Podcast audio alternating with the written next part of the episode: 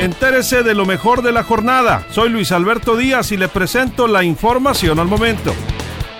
En caravana de vehículos en Angostura y Guamúchil, maiceros exigen pagos de apoyos para complementar los 4.150 pesos por tonelada del grano.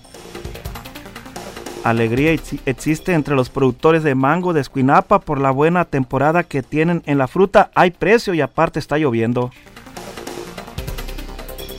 lanzan médicos en los mochis un grito de auxilio desesperado. Están inconformes porque la gente no hace caso y está saliendo a la calle sin protección.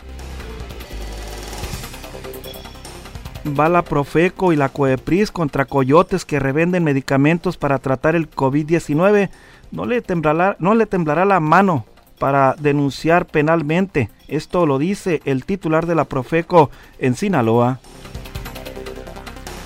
pide la red de mujeres anticorrupción eh, poner y reponer también el proceso para elegir la titular de las mujeres. Los diputados votaron la opacidad y viejas prácticas en el instituto. Así lo señalan activistas y defensoras de los derechos humanos.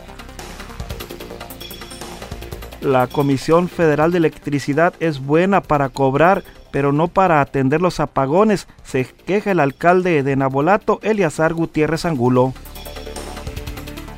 inundados, inundados y sin luz es el saldo de la primera lluvia en el municipio de Guasave. Tome sus previsiones, reabren playas y balnearios este sábado en el OTA. Actividad turística. Hoteles reportan reservaciones ya del 40 al 60% en el puerto de Mazatlán. Más información en línea directa portal.com.